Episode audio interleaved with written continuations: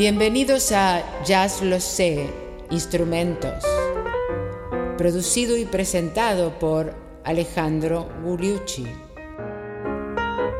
Instrumentos misceláneos, cuarta y última parte.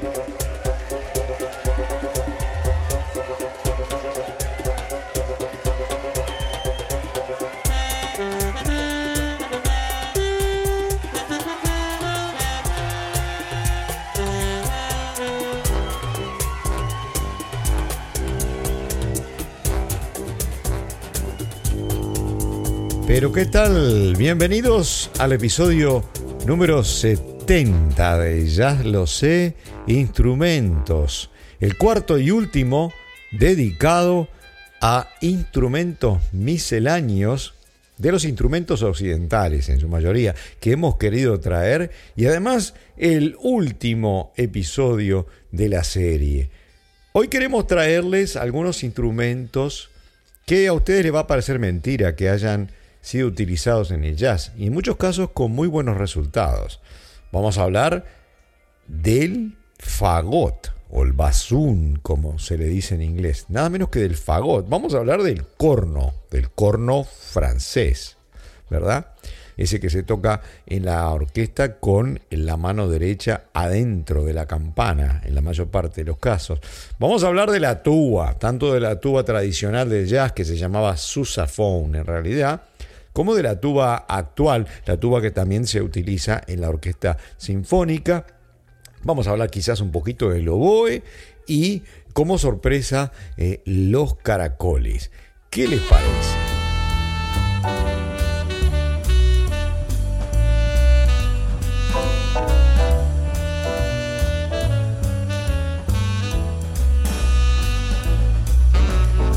Supuesto que hay muchísimos más instrumentos orientales y eh, africanos, tanto de viento como de percusión, que se pueden traer a la colación. En este caso nosotros queremos simplificar y traerles como ejemplo algunos instrumentos no totalmente asociables o asociados con el jazz, pero que son instrumentos que ustedes todos conocemos. Vamos a empezar por el fagot. ¿Qué les parece? Aquel instrumento eh, bajo de la línea de las cañas, que se toca con caña doble, instrumento alto de madera, y con un sonido eh, melancólico, digamos, que en su registro de alguna manera eh, puede llegar a las notas que, a las que llega un saxo barítono y entonces en ese caso también puede ser utilizado con efectividad en el jazz. Aunque no hay muchos que lo tocan, vamos a traer el ejemplo de uno. Ustedes se acuerdan que el fagot en la orquesta suena más o menos así.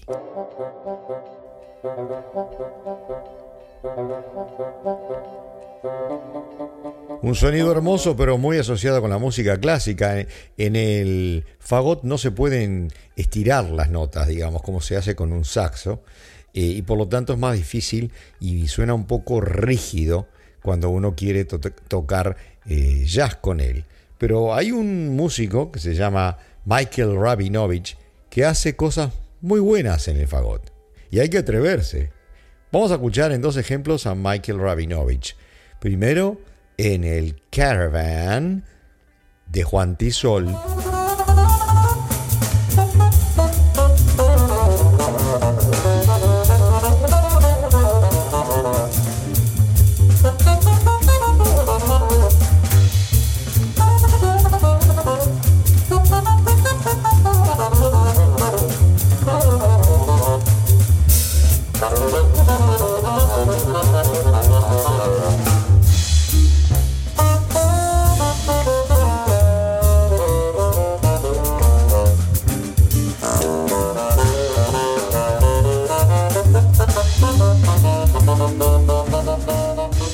Rabinovich nació en Connecticut en 1955 y toca tan bien lo clásico como el jazz, como acabamos de escuchar, y vamos a volver a escuchar en otro ejemplo una de esas hermosas voces, insensatez.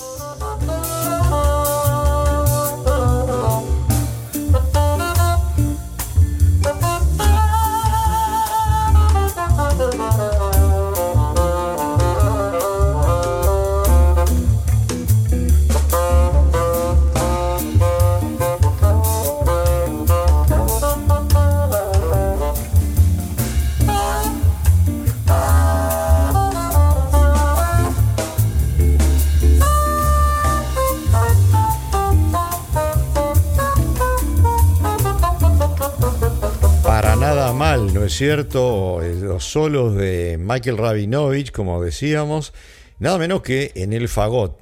El último tema, obviamente, es Insensatez de el maestro Antonio Carlos Jobim.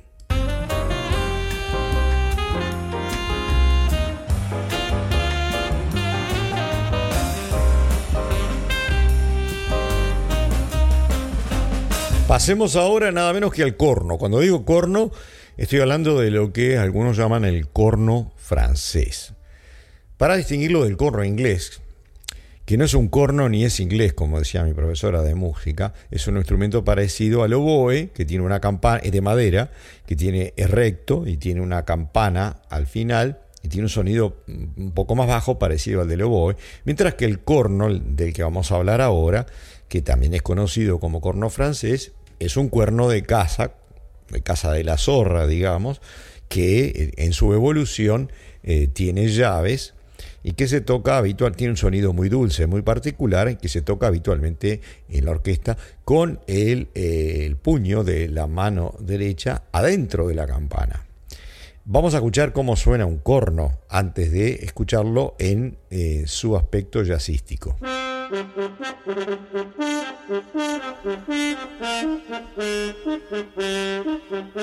Del programa Ya lo sé, ustedes recordarán del Birth of the Cool, aquel noneto del año 49 en Capitol Records con Miles Davis, con los arreglos de Gil Evans y de Jerry Mulligan, que tenía en el noneto un corno, ¿verdad? Eh, pero la persona que le llevó, llevó el corno a, digamos, eh, su fase solista, que tradujo el vivo al corno, se le llama el Charlie Parker del corno, se llama Julius Watkins. Vamos a escucharlo en dos ejemplos. Julius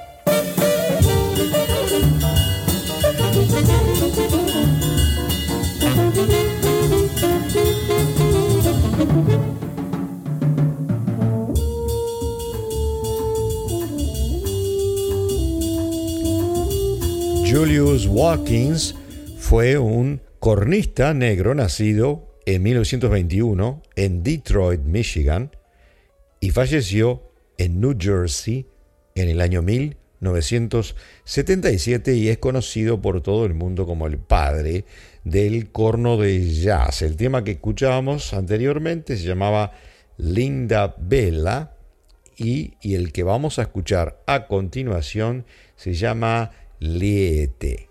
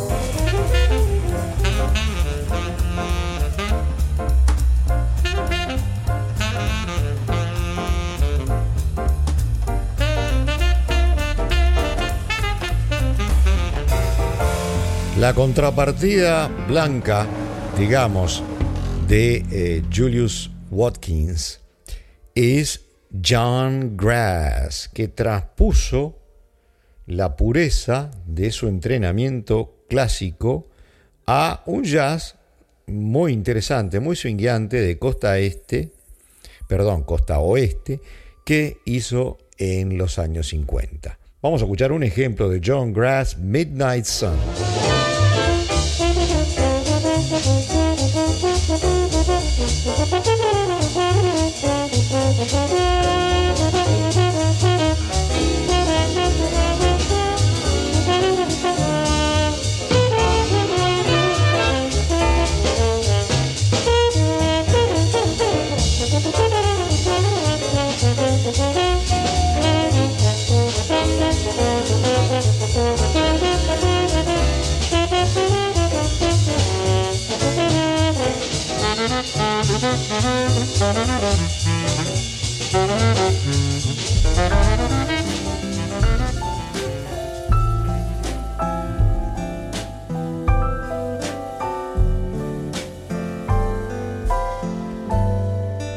Unos cuantos cornistas más, pero digamos que para eh, hacer un resumen, la voz más importante del corno, digamos, post-bop y más bien contemporáneo y llegando al free, más que nada, más, la voz más osada del corno es la de Tom Warner. Y aquí vamos a escucharlo en un tema que se llama What is the thing called first strike capability?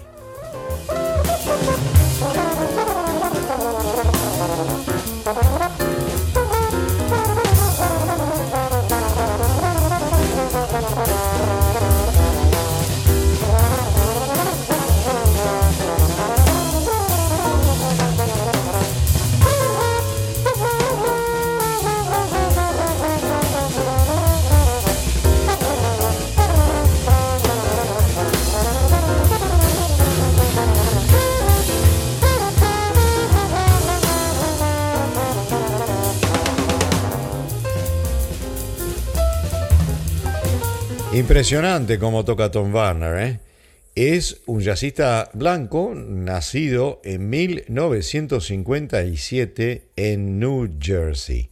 Vamos a escucharlo ahora en eh, simplemente un blues también, eh, en algo rápido. Las baladas las hace también muy lindas.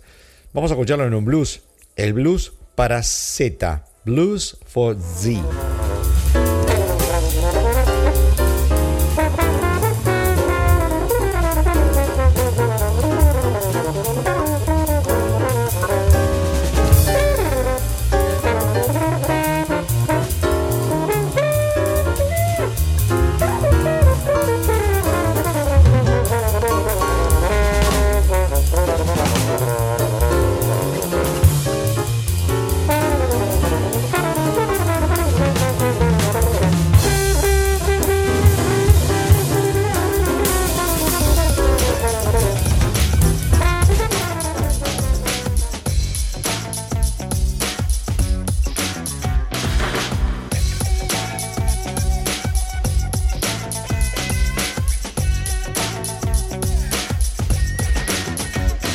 volviendo a las cañas, porque empezamos con el fagot, ¿no es cierto?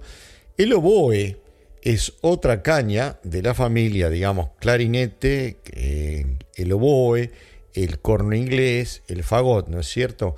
Eh, es otro miembro de esa familia que se usa muy poquito en el jazz, por su sonido muy particular, que recuerdan que es más o menos así.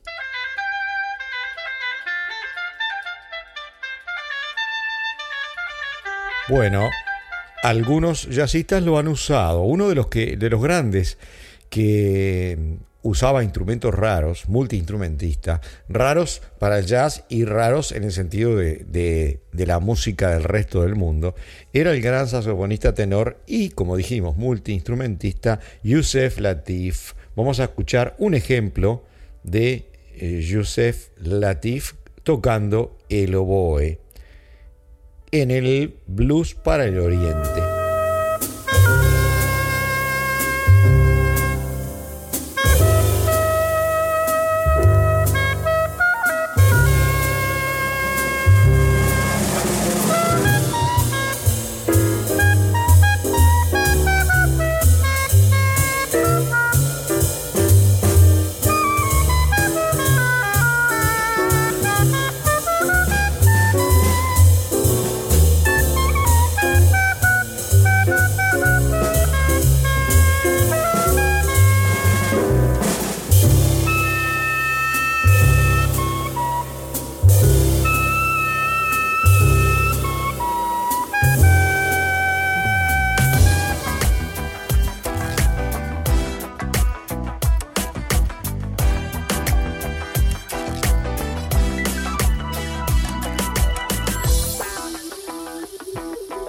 Y ahora llegamos a la tuba. Y la tuba, a la tuba le pasó algo similar eh, si queremos hacer un paralelismo con la armónica. La armónica es un instrumento muy rural que realmente parecía no tener nada que ver con el jazz y que después que aparece Tut Tillmans y, los otros que tocan la armónica en la actualidad y que hacen un jazz excelente, con una expresividad y un fraseo excelente, eh, se transformó en un instrumento eh, realmente jazzístico. Bueno, la tuba también, al principio la tuba, ustedes recuerdan que tenía el rol antecesor al del contrabajo. Eh, en las marchas, ¿no? en las bandas de marcha en New Orleans. Y en realidad las tubas que se usaban para esos conjuntos de jazz, que ustedes verán en las orquestas de revival de lo que es el, digamos, entre comillas, Dixieland o jazz de New Orleans, no eran las tubas de propiamente dichas de la orquesta, sino lo que se llama el sousaphone el sousaphone, que es esa tuba que se enrosca alrededor de la persona, ¿eh? en el hombro, se enrosca alrededor de la persona y con una campana gigantesca que sale por detrás de aquellas orquestas circenses, de marchas y de las primeras orquestas de jazz. Vamos a recordarles el sonido de esa tuba de la primera época del jazz en las cuales hacía lo que después empezó a hacer el contrabajo, el sousaphone, con un ejemplo de una orquesta de esas de revival, que a mí me gustaba mucho en mi juventud, de la Argentina, la orquesta, se llamaba la Phoenix Jazz Band. Y vamos a escuchar el tema La enfermería de St. James.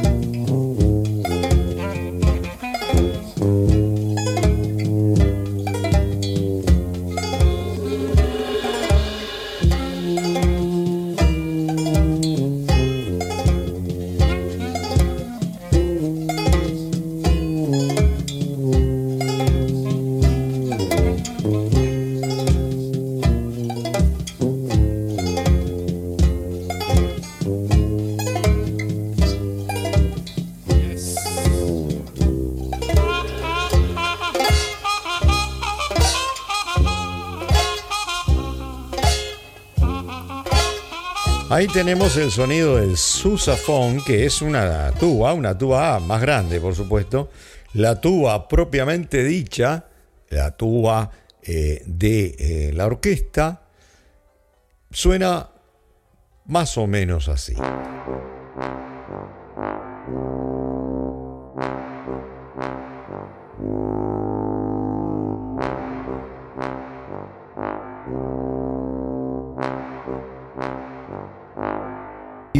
Lo que queríamos ilustrar aquí es que la tuba ha tenido un desarrollo sensacional en, los últimos años, a partir de la década de 50 sobre todo, y que uno de los grandes de la tuba, eh, digamos entre comillas el inventor de la tuba moderna, se llama Howard Johnson, un tipo que toca con eh, los solos de tuba, con un feeling muy moderno, con una agilidad estupenda, con gran autoridad y con un tono muy bonito. Con, toca cuatro, cuatro octavas en la tuba, en la parte del registro alto prácticamente parece un corno. Vamos a escucharlo entonces en varios ejemplos a Howard Johnson. El primero que vamos a escuchar ahora se llama Ahora, right now.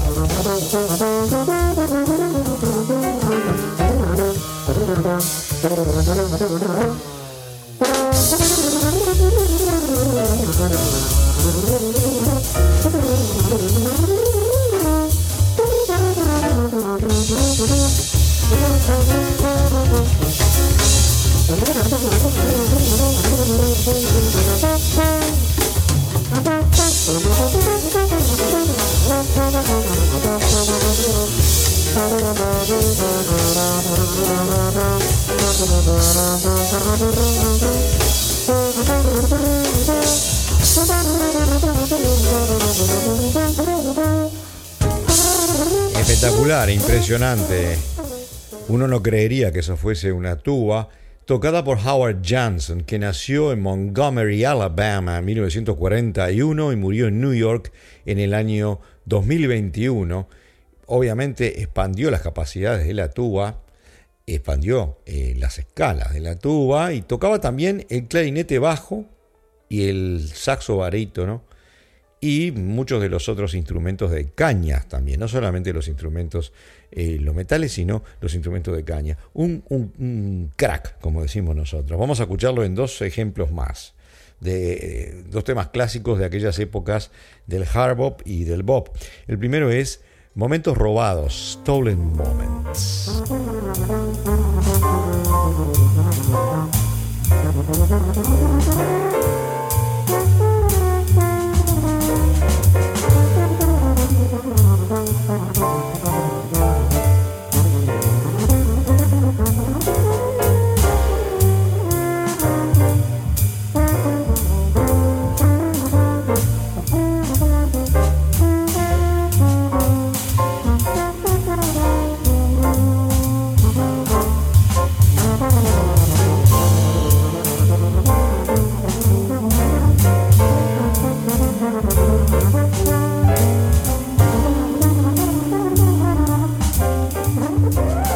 Maestro de la tuba y multiinstrumentista negro nacido en Alabama, en Montgomery, Alabama, Howard Johnson haciendo el tema Stolen Moments. Y ahora un último ejemplo, nada menos que de Thelonious Monk, Round About Midnight.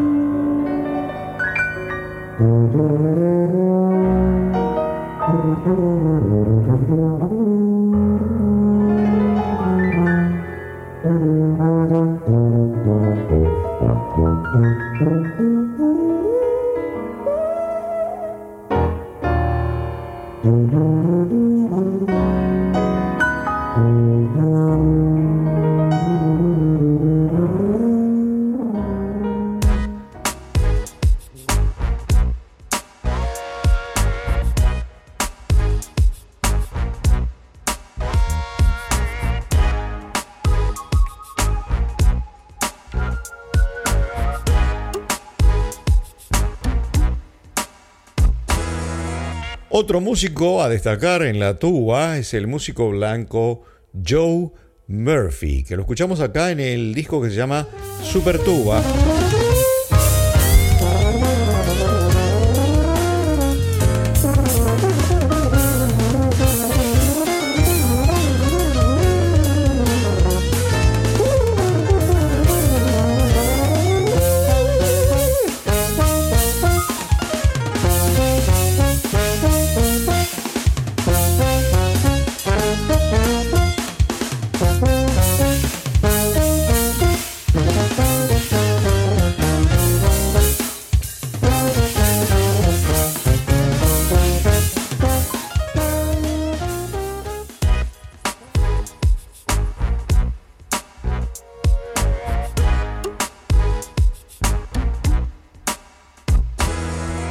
Como dijimos, Howard Johnson es, entre comillas, el John Coltrane de la tuba.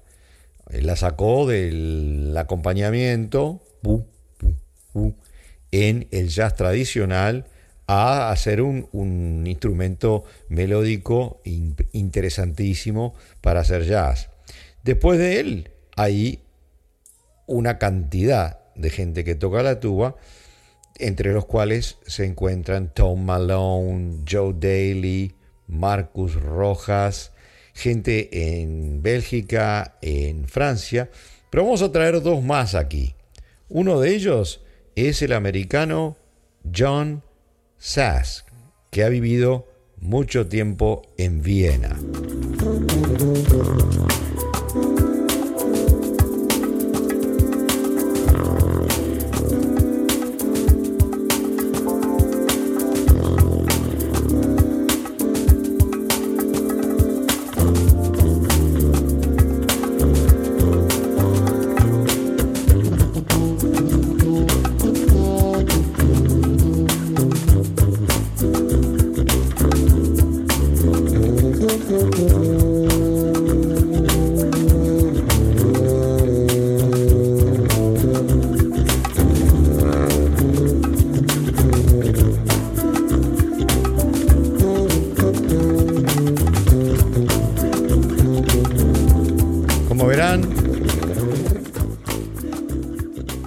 Sass hace overdubbing, o sea, sobre grabaciones de él mismo tocando la tuba en diferentes registros. Muy interesante, con una, una onda, digamos, eh, más funky que eh, los otros eh, jazzistas que hemos escuchado hasta ahora, pero no por eso deja de ser muy original y es muy lindo escuchar, vuelvan a escucharlo si quieren, cómo el, el tipo toca la tuba en básicamente tres o cuatro registros, haciendo diferentes partes él mismo en este tema que se llamaba Tuba T, Tuba T.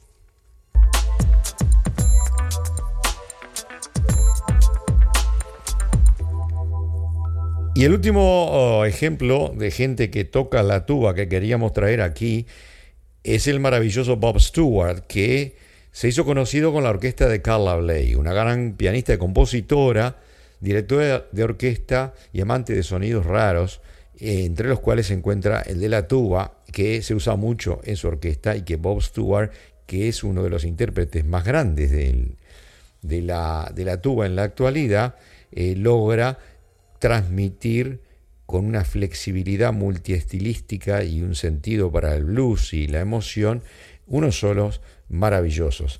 Vamos a poner un ejemplo de Bob Stewart aquí, el tema de Sonny Rollins, Airy Jean, que es Nigeria al revés.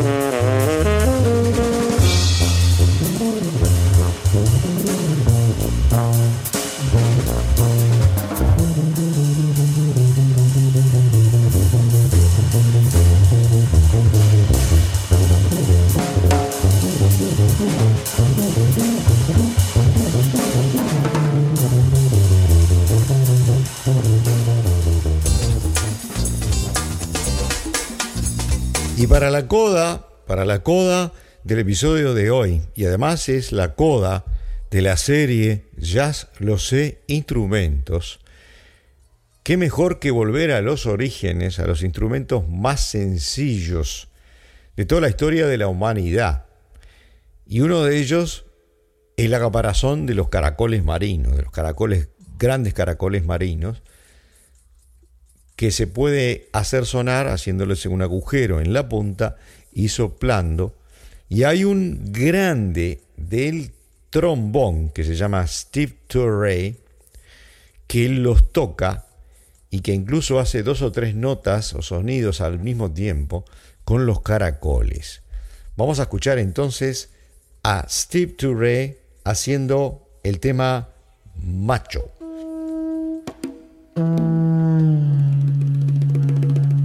Mm-hmm.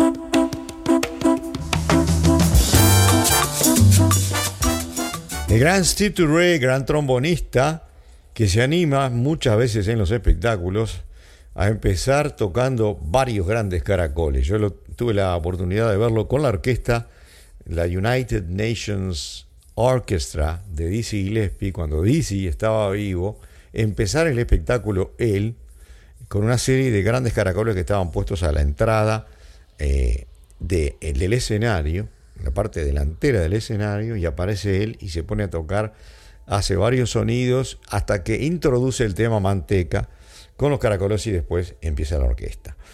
El gran entonces Steve Turray haciéndonos un solo con eh, tres o cuatro diferentes caracoles combinando eh, sonidos con los mismos.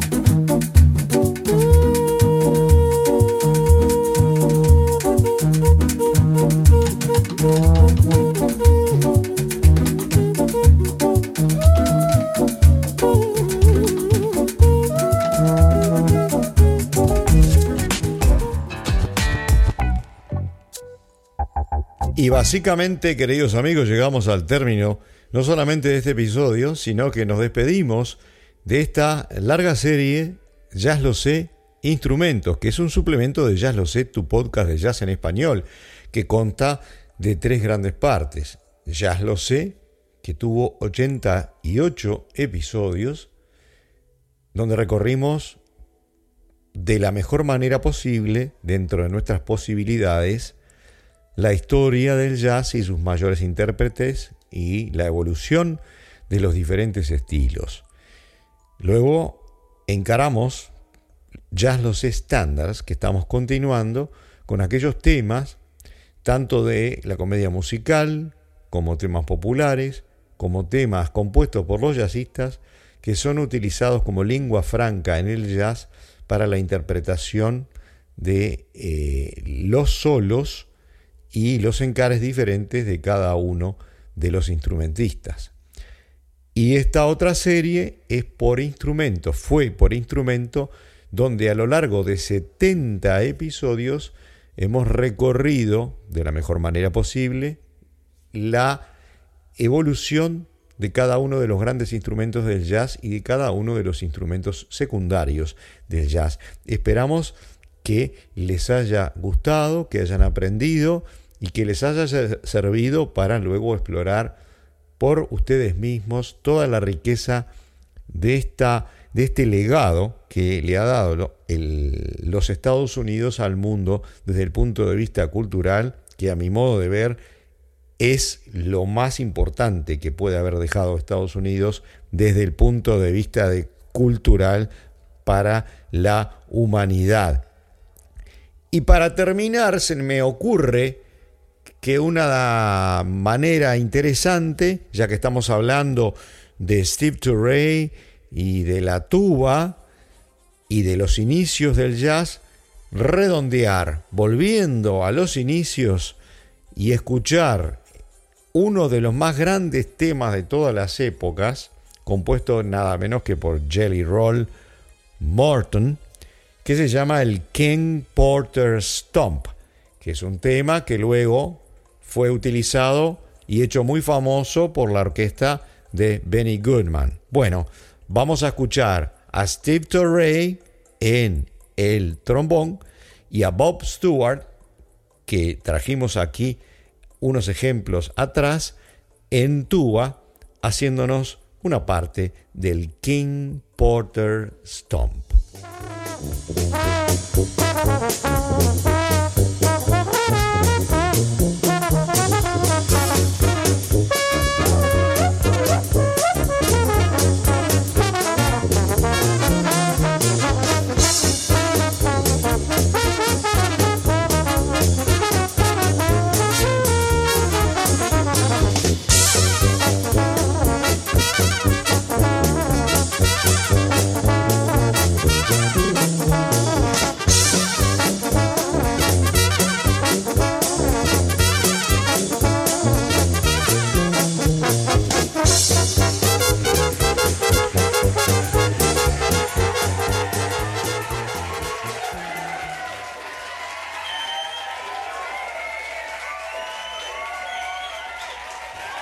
Y así finaliza Jazz Lo Sé Instrumentos. A todos ustedes, muchísimas gracias por habernos seguido.